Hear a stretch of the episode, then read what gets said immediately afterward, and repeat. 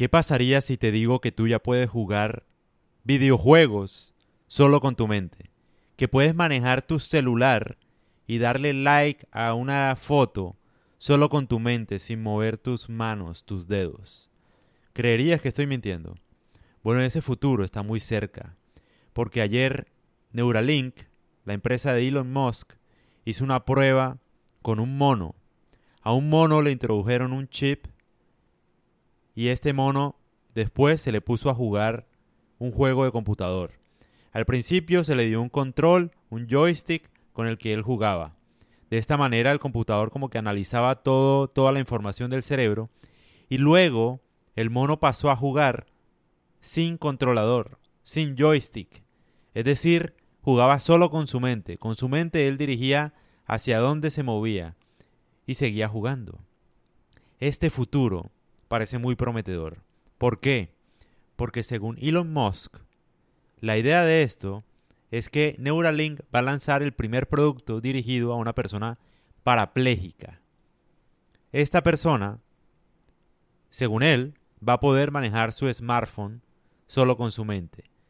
Pues entendiendo pues que no pueda mover ningún tipo de extremidad, él va a poder usar su celular solo con su mente. Entonces va a poder ver YouTube, va a poder escribir, va a poder hacer de todo solo con su mente, compensarlo.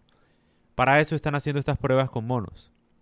Y ya está dando resultado porque el mono jugó literalmente sin control. Él decía con su mente a dónde se movía el, no sé, la flecha, por decirlo de alguna forma.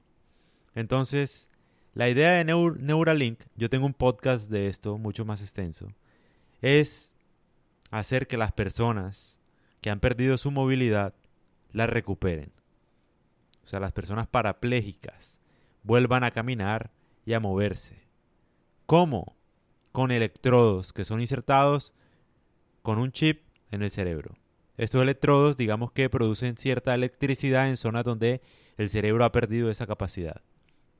Y volver a retomar, digamos, una vida normal, donde puedan caminar, donde puedan moverse y donde puedan ver los que no ven, a través de, por ejemplo, una cámara, qué sé yo. Entonces el futuro parece muy prometedor. De hecho, pues es la primera vez que podemos analizar con tanto detalle en tiempo real lo que hace el cerebro. Lo que hicieron pues con el mono es que sabían en tiempo real las intenciones del cerebro antes de que el mono moviera el joystick. porque primero obviamente pusieron al mono a jugar y después, entendiendo cómo toda la información que captaron, pudieron predecir y hacer lo que jugara sin control, solo con su mente. Eso es lo que están haciendo. Y por esto es que el futuro es prometedor para todos.